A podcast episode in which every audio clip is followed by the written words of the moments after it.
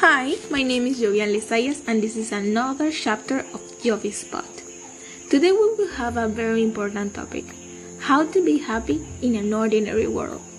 Have you ever felt like if you don't fit in those things that for everybody are normal? Those things like be the best in your class, have lots of friends, that you like parties, spend your whole life studying to get a good job and earn money to pay bills like a slave of the society. If your answer is yes, this message is for you. Let me give you three advices that you should know to stop worrying about everything and convert your life in your own happy space.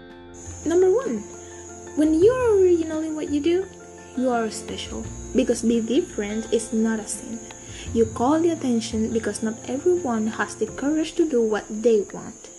We grow up with the mentality that we have to be the same as our predecessors study, get good grades, and graduate, go to college to become doctors, lawyers, police agents, secretaries. What if I like painting? I cannot be a professional painter, or a dancer, or a singer. No? Hmm? We learn that if I'm not good in math, I am a mediocre student. Normal people see artistic profession as surrealistics. By the way, we can do the things that we like to do because our environment is constantly telling us that if we follow our hearts, we can achieve the thing that they call success. Because the society are looking for robots. And that is exactly what brings us to the second point. The people around you are not your owners. You can't give nobody the power to control your decisions. You are a self sufficient person able to choose what you want and like in that life you are going to live. If you are a cashier and one day you don't feel that's the right place for you, you just leave the position because you are in all your right to say, you know what? I am a boss. I feel like a boss. I am not living for being an employee and I am going to prove it. And that's okay. As long as you work hard for what you really want to and make you happy, go ahead. Okay, let me give you a little sample about me. Years ago, I was in that age when you need to choose your bachelor.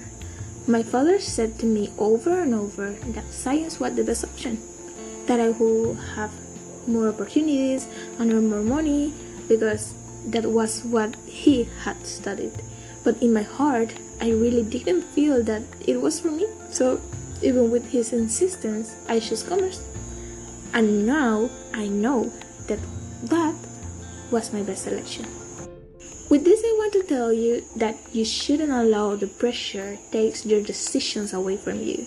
If you let that happen, your life will become your prison because you will be living the life that others have chosen for you and not the one that you really dream of. Don't get me wrong, all advisors are welcome.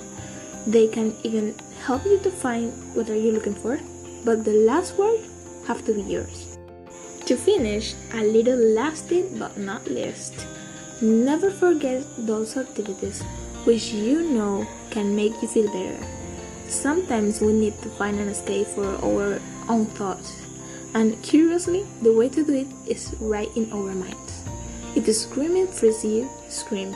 If dancing frees you, dance. If drawing frees you, draw. Let the people think that you are crazy and look at them and said, You know what? I am crazy. And you know why? Because the life is only one. So, no matter what, I am going to do what sets me free. And I'm sure you wouldn't want to live your whole life pretending to be someone you're not. So, let's go. Open your wings.